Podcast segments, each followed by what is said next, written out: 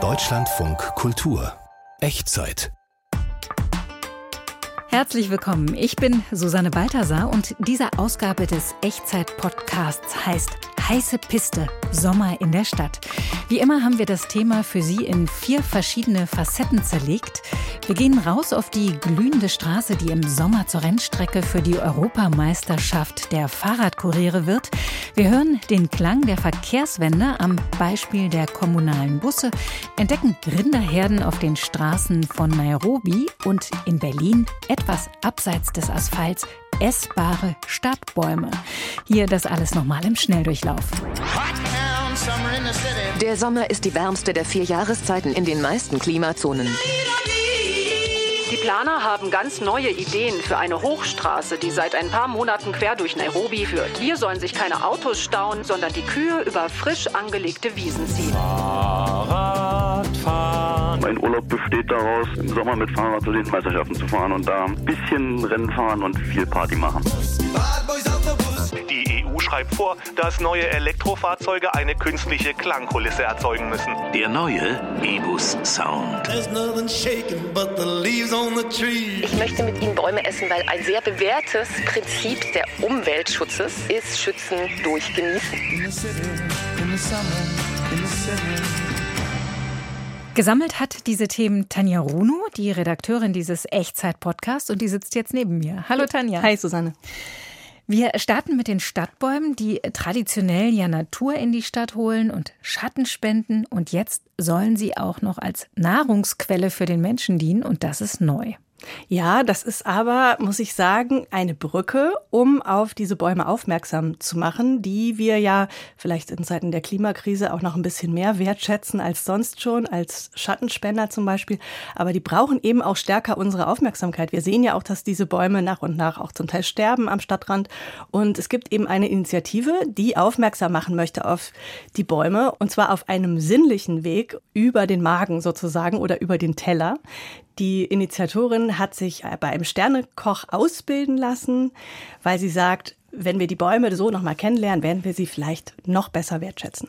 Da bin ich ja gespannt, was es da gibt.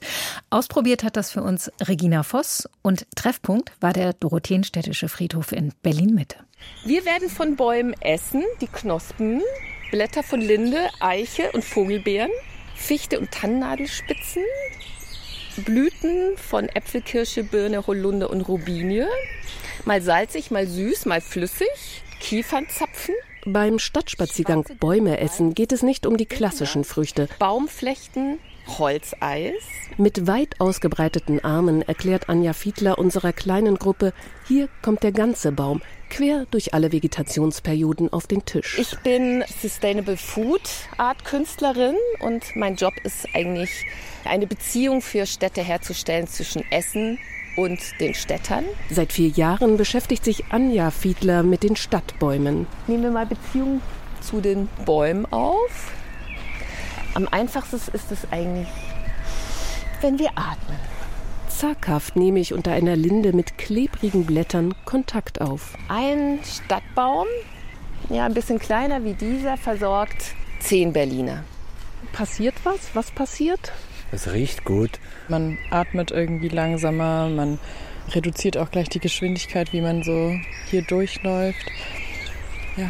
Zehn vor zwölf werden wir uns dann hier in der Birkenallee wiedersehen. Genießen Sie es. Nach dem Flanieren über den Friedhof konfrontiert uns die Künstlerin mit harten Fakten. Es ist aber ohnehin nicht zu übersehen. Die Birkenallee ist eher von Stümpfen als von Bäumen gesäumt. Die Birke als Berliner Stadtbaum stirbt. Wir brauchen eine neue Beziehung zu unseren Bäumen. Angesichts der Umweltkrise und des Klimawandels werden wir immer abhängiger von Bäumen, insbesondere wir Städter. Und die Bäume werden auch abhängiger von uns. Anja Fiedler thematisiert die viel diskutierte Kluft zwischen Wissen und Handeln. Warum können wir trotz umfassenden Informationen nicht umweltschonend leben? Sie setzt auf sinnliches Erleben. Hören, riechen, schmecken. Weil ein sehr bewährtes Prinzip der Umweltschutzes ist Schützen durch Genießen. Ich verteile jetzt hier Röhrchen. Die Experimentierfreudige reicht den ersten Drink. Sehr lecker, sehr, sehr lecker. Ah, so erfrischend. Ja, also besser. Also ich mag ja keine Limonade. Das war tausendmal besser als Limonade. Das ist jetzt Birkenstammwasser aus dem Frühjahr. Wenn der Baum das Wasser zum ersten Mal wieder in den Stamm zieht. Parallel dazu gibt es jetzt den Sound, wie Bäume das Wasser durch ihren Stamm ziehen. Ich frage nach der Herkunft des ungewohnten Getränks und sorge mich um meine Gesundheit, sollte die Birke an einer vielbefahrenen Straße stehen. Entwarnung.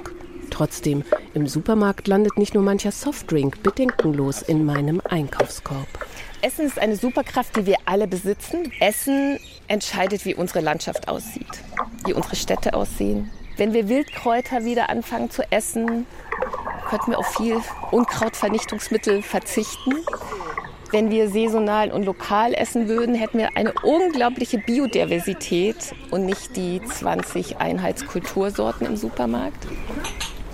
Das sind geräucherte Tannennadeln. So. Auf Lindenblättern und Holzbrettchen aus Fichtenholz serviert Fiedler, die auch drei Monate beim Sternekoch Stefan Wiesner gelernt hat, schon vorbereitete Spezialitäten. Eichenblättergewürz, eingelegter Feld- und Spitzahorn, grüne, schwarze Walnüsse, sauer eingelegte Holunderblüten. Und ich habe extra ganz besonderes Brot gemacht. Das ist mit Holzkohle. Mega. Nee, sie fragte, ob es irgendwas gibt, wo man so ein bisschen Respekt vor hat. Ich finde dieser, dieser ähm, Kohlesenf, äh, dieser sieht aus ein bisschen wie Bitumen von der Landstraße. Das ist ähm, Tannenkohlensenf. Probiere ich jetzt mal. Du schreckst ja von nichts. Ist das der weiße? Hm? Ja, das ist das da. Mm.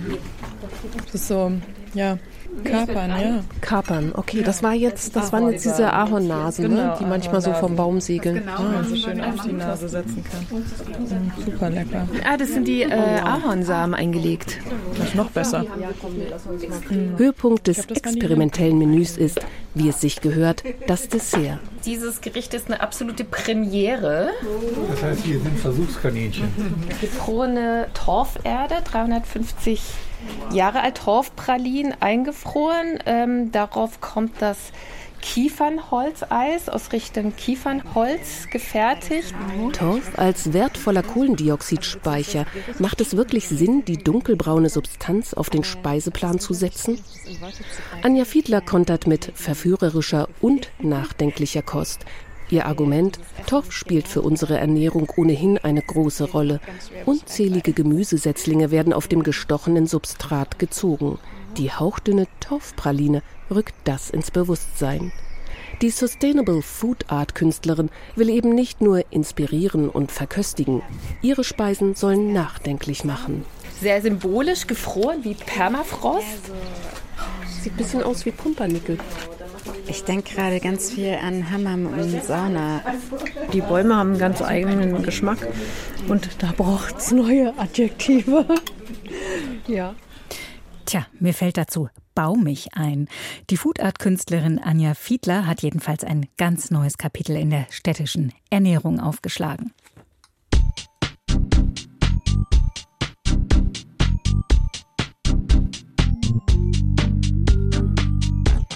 Heiße Piste Sommer in der Stadt. So heißt dieser Podcast. Und genau dahin gehen wir jetzt auf die sommerlichen Straßen, wo die kommunalen Busse fahren und knattern.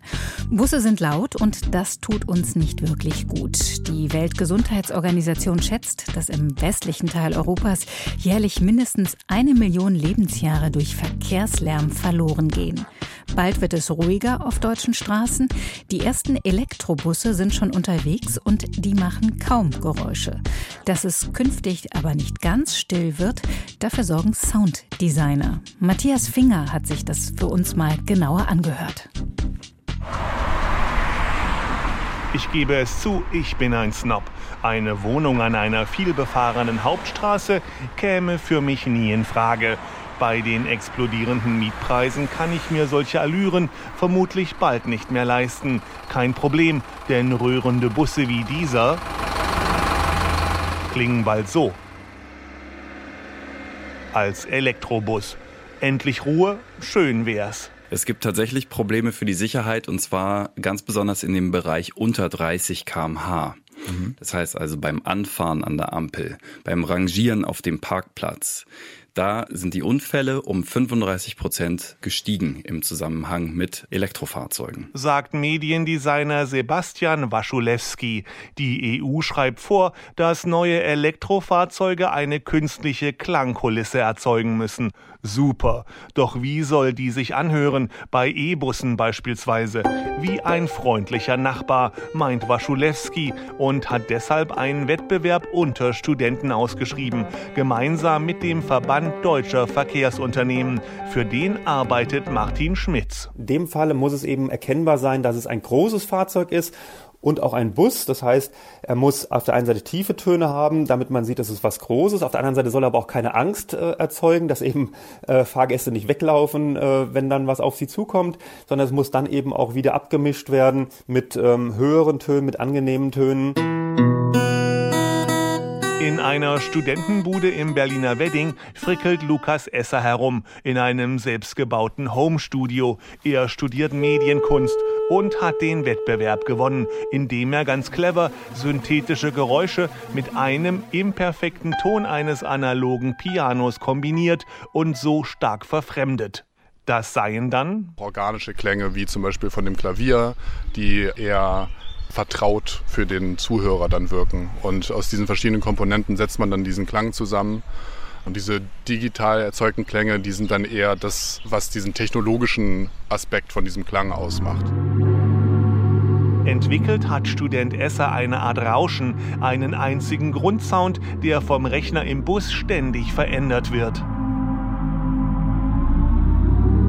Wenn der Bus schneller fährt, soll man das ja hören. Das heißt, es ist adaptiv zur Geschwindigkeit vom Bus. Das heißt, klassischerweise wird der Klang, äh, steigt er in der Tonhöhe, wenn der Bus schneller fährt und sinkt wieder, wenn er langsamer fährt. Und wenn man das mit einem Rhythmus machen würde, würde der Rhythmus eben schneller werden und langsamer werden. Musikalisch macht das wenig Sinn und es ist irgendwie eher nervig. Musikstücke eignen sich nicht zur Kennzeichnung langsam fahrender Fahrzeuge, genauso wenig wie piepsende Sounds, außer beim Zurücksetzen und Naturgeräusche. Es ist ja auch ein technisches Gefährt, irgendwie ein Fahrzeug. Also das kann es auch kommunizieren, finde ich. Wenn man sich das vorstellt, man steht irgendwie an einer Kreuzung oder sowas, dann will man ja auch die Klänge den Objekten, die sich bewegen, zuordnen können im Kopf. Und ähm, wenn dann auf einmal zwischen den ganzen Verbrennermotoren ein Vogel durchfliegt, aber es ist ein Bus, macht keinen Sinn. Essers E-Bus-Sound bette sich in der Stadt ein und fühle sich für Menschen gut an. Er sei zurückhaltend und mache trotzdem aufmerksam, glaubt der Verband deutscher Verkehrsunternehmen und möchte ihn als Standard etablieren, damit Radfahrer und Fußgänger, Blinde und Unachtsame hören, ups, hier kommt ein E-Bus von Flensburg bis Berchtesgaden. Wir stellen den für Bushersteller, die ihre Fahrzeuge in Europa anbieten, kostenlos zur Verfügung und gehen eben jetzt dahin, dass wir sagen, dass wenn Busse ausgeschrieben werden, wir unseren Mitgliedern empfehlen, diesen Sound mit auszuschreiben und einzufordern und dann auch möglichst umzusetzen. Allerdings gelten Motorengeräusche auch als akustisches Erkennungszeichen der Automarken. Die werkeln daher eifrig am individuellen Sounddesign für ihre Elektrofahrzeuge, darunter auch Busse. Ab einer Geschwindigkeit von 20 km/h werden die künstlichen Fahrgeräusche übrigens abgeblendet, weil das Rollen der Reifen dann für jeden hörbar ist. Aus der von mir erhofften totalen Ruhe, auch an vielbefahrenen Straßen, wird wohl nichts. Doch Mediendesigner Sebastian Waschulewski bleibt optimistisch. Ich bin fest davon überzeugt, dass die Aggression nachlässt. Denn in einem lauten Umfeld muss ich mich selber auch lauter äußern, um wahrgenommen zu werden. Das heißt, ich erhebe meine Stimme. Das tut mein Gegenüber auch und so schaukelt sich das Ganze hoch. In dem Moment, wo jetzt der Lautstärkepegel sinkt, können wir uns alle ein bisschen entspannter unterhalten. Weniger Lärm und weniger Aggression, da können wir Stadtbewohner uns ja schon mal freuen. Und auch die Fahrradkuriere hätten was davon. Um die geht es nämlich gleich, und zwar um die Besten, die bei der Europameisterschaft der Fahrradkuriere antreten.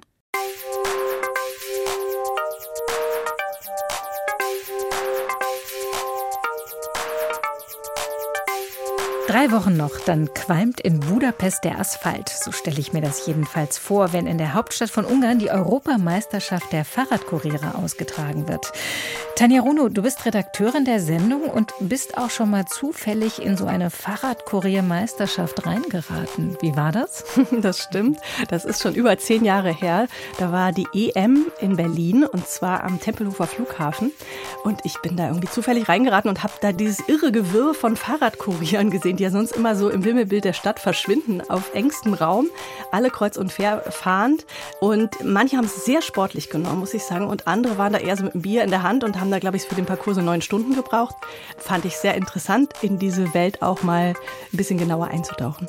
Und die ganze Wahrheit über diese Wettbewerbe erzählt uns jetzt Paul Weinig aus Berlin vom Fahrradkurier Kollektiv Fahrwerk. Der nimmt nicht nur bei der Europameisterschaft in Budapest teil, sondern seit ein paar Jahren schon sehr regelmäßig an Fahrradkuriermeisterschaften. Hallo. Hallo. Herr Weinig, worum geht's da bei der Europameisterschaft der Fahrradkuriere? Wie läuft so ein Wettbewerb ab? Ja, das Ganze ist meistens so drei, vier, fünf Tage lang. Ähm, besteht aus vielen einzelnen Veranstaltungen.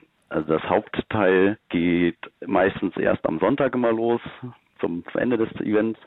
Das ist meistens ein abgesteckter Kurs, also ein abgesperrter Kurs mit mehreren Checkpoints drauf und das ist eigentlich eine, sagen wir so, eine große Schnitzeljagd im Sinne von, es geht gar nicht um Distanzen fahren, es geht um clever seine Route sich planen. Okay, also man muss schon Sachen austragen, also tatsächlich auch wie im normalen Berufsleben. Es ist jetzt kein Rennen in dem Sinne, wer der Schnellste ist oder so. Genau, es ist kein Rennen, wer der Schnellste ist. Ähm, das hat wenig mit Geschwindigkeit zu tun, viel mehr mit Planung. Also tatsächlich mehr den Berufsalltag simulieren. Direkt Sachen transportieren ist manchmal der Fall, aber auch nur, um das so ein bisschen aufregender zu machen, wie rohe Eier oder Nudeln, ungekochte oder weiß ich nicht, große Zettel, die nicht geknickt werden dürfen. Und ja, wenn, ein Ei kaputt geht, wenn ein Ei kaputt geht, dann hat man schon verloren, oder wie muss ich mir das vorstellen? Umdrehen und ein neues holen, würde ich sagen. Okay, okay. Also äh, es geht im Grunde darum, Routen auszutüfteln, weil Sie gesagt haben, es kommt auf die Planung an. Genau, es ist quasi mehrere Straßen, alles ganz oft Einbahnstraßen und Treppen dazwischen und solche Sachen und ist da so mit 30, 40 Aufträgen gleichzeitig und das ist äh, am einfachsten ist es nicht direkt loszufahren, sondern erstmal ein, zwei Minuten sich alles anzugucken und zu überlegen, was mache ich am cleversten, um so wenig Strecke wie möglich zu fahren. Und das ist Ihre Taktik? Genau. Auf jeden Fall erstmal abwarten und lieber eine Minute zu lange am Anfang überlegen, als in die falsche Richtung zu starten. Und wie weit kommt man damit? Was war der beste Platz, den Sie bei so einer Meisterschaft mal bekommen haben? Ähm, ich glaube, bei der Europameisterschaft, um die es jetzt geht, bin ich mal Siebter geworden und vor vier Jahren habe ich die deutsche Meisterschaft mal gewonnen. Das ist ja schon ganz ordentlich. Ja, oh, ja. Und für wen treten Sie an? Treten Sie für Deutschland an? Treten Sie für Berlin an? Oder treten Sie für Ihr Fahrradkurier-Kollektiv Fahrwerk an? Oder Wenn als Einzelperson? Überhaupt für mich oder Fahrwerk. Ich glaube, kaum wer äh, sieht das so als nationale Vertretung von irgendwas. Das sind halt auch einfach nur, eher nur die Namen von den Veranstaltungen, als dass das irgendwie beschränkt ist auf irgendwelche Nationalitäten. Wie viel Ehrgeiz ist denn da mit dabei, diesen Titel erringen zu wollen? Oh, das ist, glaube ich, komplett unabhängig von den Menschen. Bei mir ist so, ich würde sagen, mindestens zwei Drittel Ehrgeiz und ein Drittel Spaß auch Leute, die das äh, extrem ernst nehmen. Es gibt auch Leute, die, die fahren mit einem Glas Sekt parallel damit, so nach dem Motto. Für mich ist eigentlich auch eher äh, das Versuchen auszuknubbeln, die intelligenteste Route da zu finden. Da bin ich, glaube ich, schon recht ehrgeizig, aber ja, was das Fahren an sich angeht, weiß ich, da gibt es auf jeden Fall Leute, die äh, stärker sind als ich. Was wissen Sie denn schon über das Gelände? Also ich habe gelesen, dass das häufig abgesperrte Gelände sind im Stadtbereich, damit es wahrscheinlich auch nicht zu Unfällen kommt, wenn die Fahrradkuriere da wie die Irren durchrasen. Wissen Sie schon, wie das Gelände sein wird in Budapest? Tatsächlich nicht, nein. Es ist, also klassisch sind so ganz oft Parks, Industriegebiete, wo am Wochenende nichts los ist. Unicampus haben wir oft gehabt irgendwas so in der Größenordnung. Ähm, auf jeden Fall immer abgesperrt, genau, weil da ja wir meistens um die 100 Leute da gleichzeitig im Zickzack hin und her fahren. In Budapest dieses Jahr weiß ich tatsächlich noch gar nichts, aber ganz oft wird auch erst so eine Woche vorher die Karte veröffentlicht. Hat denn, wenn, wenn das ein abgesperrtes Gebiet ist, hat dann die Stadt eigentlich irgendwas zu tun mit dieser Meisterschaft? Also kommt da Publikum oder ist das da total leer? Oder muss ich mir das vorstellen wie bei der Tour de France, dass da die jubelnden Leute die Straßen säumen? Ähm, tatsächlich nur, also so gut wie nie Publikum. Also klar, zufällig, wenn Leute vorbeilaufen, gucken interessiert. Größtenteils ist das auch mehr einfach nur eine Art, ich nenne es ganz gerne Klassentreffen. Die sind alles irgendwelche Kolleginnen aus ganz Europa, die sich ein, zweimal im Jahr sehen und äh, da zusammen ein paar tolle Tage verbringen. Und halt auch gerne einfach nur zugucken, kann ich mitfahren. Aber Sie fahren schon mit, oder? Ich fahre eigentlich immer mit, ja. Und der Gewinner, was bekommt der? Gibt es da eine Medaille oder hat man was von diesem Ehrentitel? Wird man vielleicht befördert oder wie, nee, wie wirkt sich das aus? Das, das Ganze ist ja auch nur letztendlich von uns selbst organisiert und nicht wirklich Geld oder Sponsoring hinter. Also Preise gibt es da kaum. Darum geht es aber eigentlich auch gar nicht. Das klingt aber auch so, als ob das ja, so eine Art Lifestyle ist, Fahrradkurier sein. Im Sommer fährt man dann eben mit dem Fahrrad unterwegs los, trifft Leute von Festival zu Festival. Ist das so? Tatsächlich ja. Also mein Urlaub besteht daraus, äh, im Sommer mit Fahrrad zu den Meisterschaften zu fahren und da ein bisschen Rennen fahren und viel Party machen. Macht das denn eigentlich noch Spaß, wenn Fahrradfahren äh, schon der Job ist und man das sowieso schon die ganze Zeit macht? Tatsächlich ja. Der Alltag ist ja recht, äh, was heißt eintönig nicht, aber kennt die Stadt ja irgendwann in- und auswendig. Deswegen ist es auf jeden Fall immer eine schöne Abwechslung, mal woanders zu fahren in fremden Städten und unterwegs halt die ganzen Freunde, die man so über die Jahre in den anderen Städten gemacht hat, wieder zu treffen. Ja, dann äh, wünsche ich Ihnen auf jeden Fall viel Erfolg vom 13. bis 16. Juli in Budapest und bei allen anderen Rennen, die da noch kommen werden. Vielen Dank. Wir haben tatsächlich das gleiche übrigens auch in Berlin. Zwei Wochen später gibt es die Deutsche Meisterschaft in Berlin, falls sich das irgendwer angucken möchte. DMFK 2023. DMFK 2023 in Berlin, also die Deutsche Meisterschaft der Fahrradkuriere. Paul Weinig war das, Fahrradkurier aus Berlin. Vielen Dank. Gerne.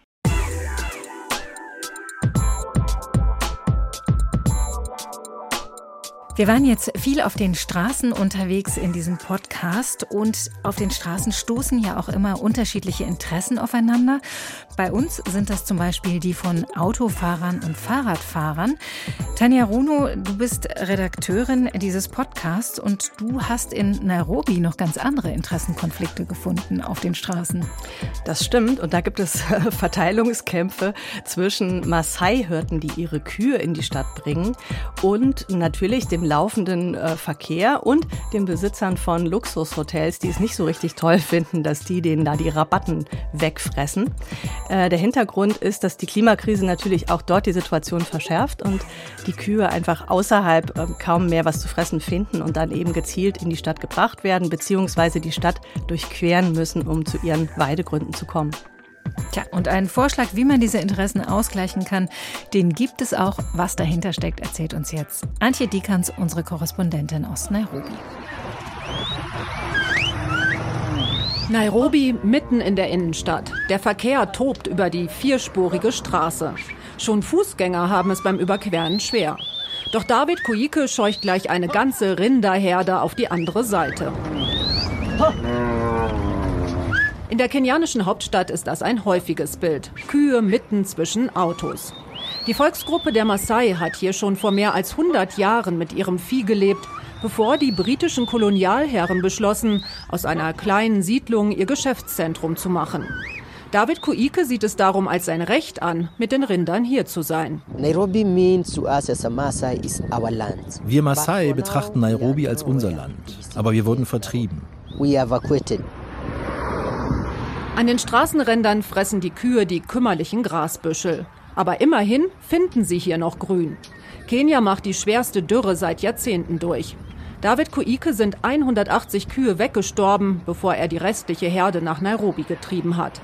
Die jetzt noch etwa 40 Rinder sind auch abgemagert, aber nicht mehr vom Hungertod bedroht. Allerdings kann ihnen jetzt der Verkehr gefährlich werden. Vergangene Woche wurde eine Kuh von einem Auto angefahren und starb. David Kuikes Bruder wünscht sich, dass die Herden bei der Stadtplanung berücksichtigt werden. Ich fände es gut, wenn die Regierung uns einen Platz zuweisen würde, wo wir unsere Kühe offiziell grasen lassen können. Genau das war auch die Idee vom Architekturbüro Cave. In ihren Räumen in Nairobi wird gleich klar, dass die Planer hier auf natürliche Materialien setzen. Gewebte Stoffe mit afrikanischen Mustern, Holzstühle mit kunstvoll geschnitzten Lehnen. Hier entstand die Idee, Korridore für die Rinder in der Stadt zu schaffen.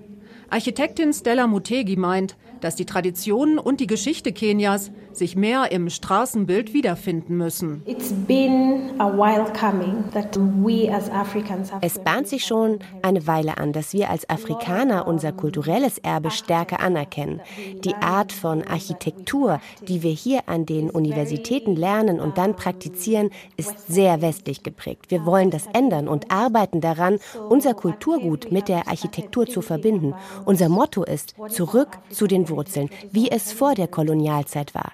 Wir wollen unseren eigenen afrikanischen Stil in der Architektur entwickeln. Modelle zeigen eine grüne Schneise statt neuer Straßen quer durch die Stadt. Zebras grasen hier einträchtig zusammen mit den Rindern. Es gibt Ränken und Schattenplätze, erklärt Architekt Kabage Karanja. Es war wichtig, nicht nur darüber nachzudenken, wie die Kühe in die Stadt kommen, sondern auch darüber, welche Infrastruktur sie brauchen. Wo bekommen sie ihr Wasser? Wo können sie grasen? Und was brauchen die Maasai, wenn sie viele Kilometer mit ihren Herden unterwegs sind? And how are the needs of the Maasai also served as they traverse for many kilometers? Die Planer haben ganz neue Ideen für eine Hochstraße, die seit ein paar Monaten quer durch Nairobi von der Innenstadt zum Flughafen führt. Hier sollen sich keine Autos stauen, sondern die Kühe über frisch angelegte Wiesen ziehen. Das würde auch die Luftqualität in der Innenstadt deutlich verbessern und wäre gut fürs Klima. Doch die Chance, dass diese Pläne realisiert werden, ist gering, gibt der Architekt zu. Aber darum geht es ihm auch nicht. Er will Strukturen aufbrechen. I think that's what cities are made of, dreams. Ich meine, dass Städte aus Träumen entstehen. Wir müssen unseren Gedanken ganz freien Lauf lassen. Das ist der Anfang, um auf Probleme anders einzugehen. Tatsächlich haben die Architekten auch noch praktische Ansätze in der Hinterhand. Sie haben darüber nachgedacht, was den Maasai jetzt während der Dürre helfen könnte. Denn wenn in den nächsten Wochen kein Regen einsetzt, werden auch die letzten grünen Flächen an den Straßenrändern in Nairobi verschwunden sein. Dann werden die Maasai nicht mehr wissen, wohin sie ihre Herden treiben sollen. Wir arbeiten mit einer Dorfgemeinschaft zusammen, um festzustellen, was die Auswirkungen dieser langen Trockenphasen abbilden könnte. Die Wasserknappheit kann im Großen oder auch im Kleinen bekämpft werden. Wir schlagen vor, Reservoirs anzulegen, in denen sie Wasser speichern können. Bei der nächsten Dürre könnten die Maasai dann zumindest für einige Wochen oder Monate besser ihr Vieh versorgen. Irgendwann, so hoffen die Architekten, ist die Zeit reif, um die gewagteren Gedankenmodelle ernsthaft zu diskutieren. Wie kann die Balance in einer ostafrikanischen Großstadt zwischen Zukunft und Tradition aussehen?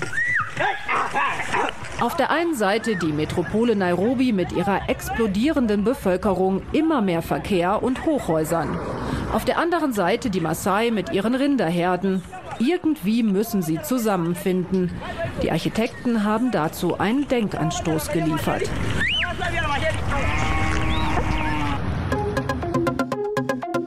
Ideen sind da, jetzt müssen sie nur noch umgesetzt werden. Da unterscheidet sich Nairobi nicht von deutschen Großstädten.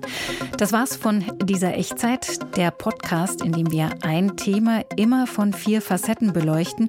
Und wenn Sie eine Idee haben, welches Thema wir unbedingt mal machen sollen, dann schreiben Sie uns das. Echtzeit.deutschlandradio.de ist die E-Mail-Adresse. Wir freuen uns über Ihre Post. Schön, dass Sie dabei waren. Ich bin Susanne Balthasar. Danke fürs Zuhören und bis zum nächsten Mal.